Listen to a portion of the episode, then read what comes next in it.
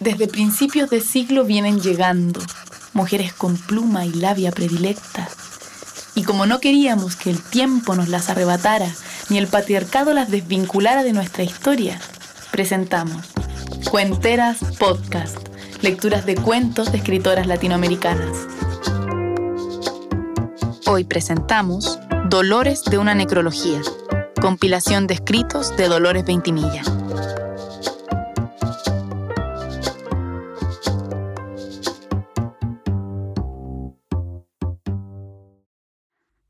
Necrología. No es sobre la tumba de un grande, no sobre la de un poderoso, no sobre la de un aristócrata que derramo mis lágrimas. No, las vierto sobre la de un hombre, sobre la de un esposo, sobre la de un padre de cinco hijos, que no tenía para estos más patrimonio que el trabajo de sus brazos. Cuando la voz del Todopoderoso manda a uno de nuestros semejantes pasar a la mansión de los muertos, lo vemos desaparecer de entre nosotros con sentimiento, es verdad, pero sin murmurar. Y sus amigos y deudos calman la vehemencia de su dolor con el religioso pensamiento de que es el Creador quien lo ha mandado y que sus derechos sobre la vida de los hombres son incontestables. Mas no es lo mismo cuando vemos por la voluntad de uno o de un puñado de nuestros semejantes que ningún derecho tienen sobre nuestra existencia, arrancar del seno de la sociedad y de los brazos de una familia amada a un individuo para inmolarlo sobre un altar de una ley bárbara. Ah, entonces la humanidad entera no puede menos que rebelarse contra esa ley y mirar petrificada de dolor su ejecución.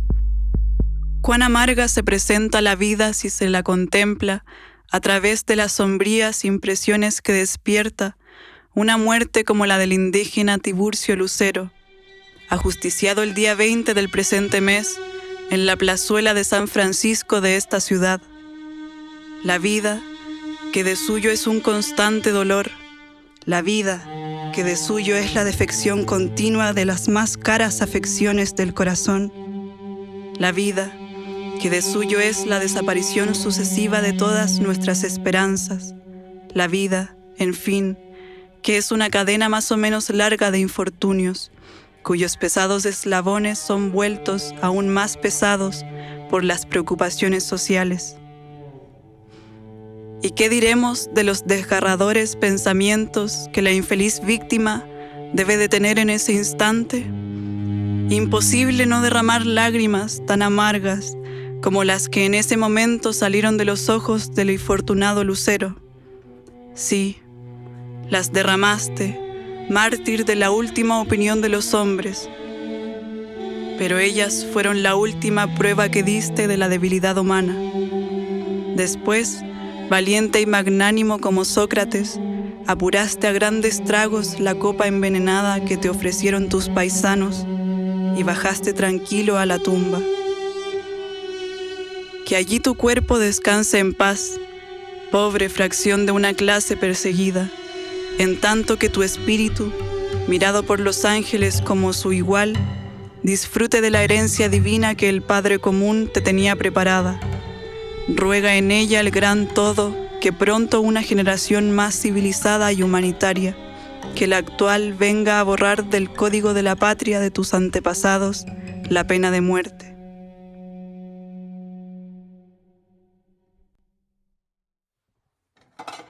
En nuestro siglo hay una tendencia marcada a la abolición de la pena de muerte.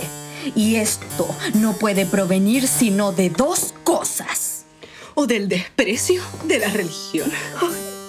O del deseo de ser trastornada la sociedad con la impunidad de los crímenes.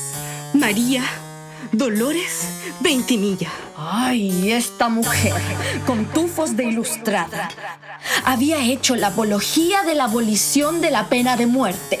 Y por una inconsecuencia del espíritu humano, se atribuyó un poder que había negado a la sociedad.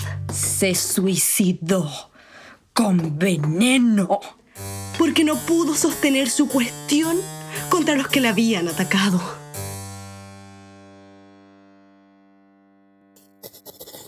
Al público. Una imperiosa necesidad me hace volver a escribir para el público. Se ha presentado ante él, con el epígrafe de Zoila, un libelo en el que su autor, cubierto con la impunidad que ofrece el disfraz, calumnia la reputación de la mujer escritora de una necrología.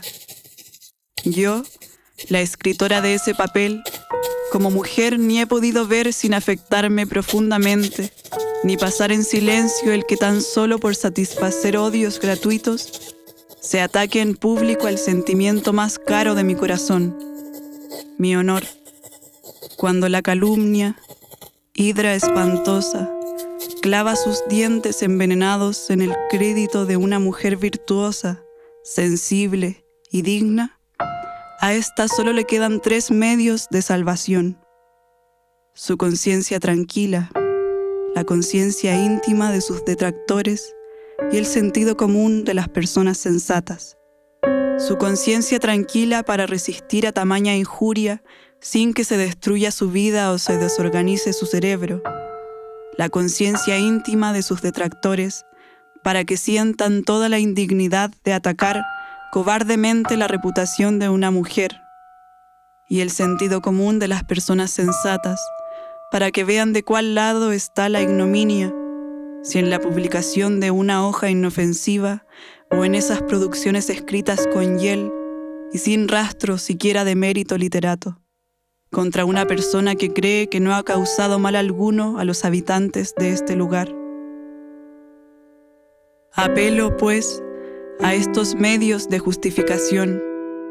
Pido a mi calumniador y a los que con él piensan que sin valerse del anónimo ni de ningún otro medio semejante, se presenten ante el público y entonces, mirándonos de frente ante él, me citen un solo hecho por el que se me pueda echar a la cara la mancha indeleble y asquerosa de la degradación. Pido al sentido común de las personas sensatas que pregunten a su razón si es aceptable la idea de que yo haya descendido ni descienda hasta el fango inmundo en que quieren sumergirme mis enemigos, y no dudo que mi justificación ante ellos será hecha. He aquí lo que puede hacer una mujer calumniada, cuando como yo tiene el derecho de levantar su frente pura ante todos los hombres sin temor de que haya uno que tenga la facultad de hacerla doblar ruborizada. He aquí lo que hago en cumplimiento del deber que tengo, como mujer de honor, de justificarme ante la sociedad digna, cuyo juicio y opinión tan solo temo y respeto. Así, pues si en adelante se vuelve a atacarme bajo la capa del anónimo y permanezco en silencio, espero que no se crea que callo porque acepto mi infamación, sino que despreciando la calumnia de uno, o unos desconocidos, me contento con entregarlos a sus remordimientos, maldición eterna, verdadero castigo de los criminales. A mis enemigos, ¿qué os hice yo, mujer desventurada, que en mi rostro, traidores, escupís, de la infame calumnia la ponzoña, y así matáis a mi alma juvenil? ¿Qué sombra os puede hacer una insensata que arroja de los vientos al confín los lamentos de su alma atribulada y el llanto de sus ojos, ay de mí? ¿Envidiáis, envidiáis que sus aromas le dé a las brisas mansas el jazmín? ¿Envidiáis que los pájaros entonen sus himnos cuando el sol viene a lucir?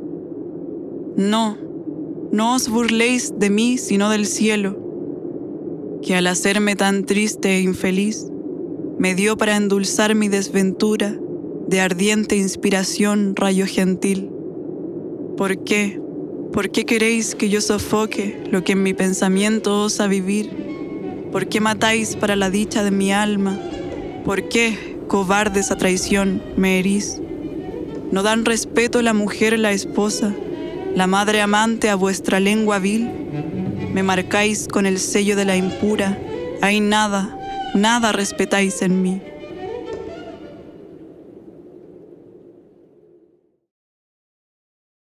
La noche y mi dolor. El negro manto que la noche umbría tienden el mundo a reposar con vida, su cuerpo extiende sobre la tierra fría, cansado el pobre y su miseria olvida. También el rico en su mullida cama duerme soñando, avaro sus riquezas. Duerme el guerrero y en su ensueño exclama, Soy invencible, son grandes mis proezas. Duerme el pastor feliz en su cabaña, duerme el marino tranquilo en su bajel. A ese no inquieta la ambición ni saña, el mar no altera el dormir de aquel. Duerme la fiera del bosque en la espesura, el ave duerme en la rama guarecida, duerme el reptil en su morada impura, cual el insecto en su mansión florida. El viento duerme, la brisa silenciosa suspira apenas, las flores acariciando, todo entre sombras a la par reposa, aquí durmiendo, más allá soñando. Tú, dulce amiga, que tal vez un día, al contemplar la luna misteriosa, exaltabas tu ardiente fantasía y derramabas lágrima amorosa. Duermes también, tranquila y descansada, cual el marino después de la tormenta, así olvidando la inquietud pasada, mientras tu amiga su pesar lamenta. Déjame que hoy, en soledad, contemple de mi esperanza las flores deshojadas. Hoy no hay mentira que mi dolor temple, ya se acabaron mis fábulas soñadas. Oh, ¿dónde está el mundo que soñé? Allá en los años de mi edad primera. ¿Dónde ese mundo que en mi mente orlé de blancas flores? Todo fue quimera. Hoy en mi tierna fantasía no existe el insensato ensueño de ventura. Ya el mustio tronco de mi vida triste lo calcinó el fuego de tristura. Ya de mi vida la antorcha se apagó, el viento helado que sopló el dolor, ya de mis hojas el prisma se rompió, hoy ya no encuentro ni amistad ni amor. Hoy de mí misma nada me ha quedado, Perdí en el llanto juventud, frescura. Hoy solo tengo un corazón llegado y un alma ahogada en llanto y amargura. Ay, ¿por qué tan pronto la ilusión pasó? ¿Por qué en quebranto se trocó mi risa? ¿Por qué mi sueño fugaz se disipó, cual leve nube al soplo de la brisa? Vuelve a mis ojos, óptica ilusión, vuelve esperanza antorcha de la vida. Vuelve, amistad, sublime inspiración, que quiero dicha aun cuando sea mentira.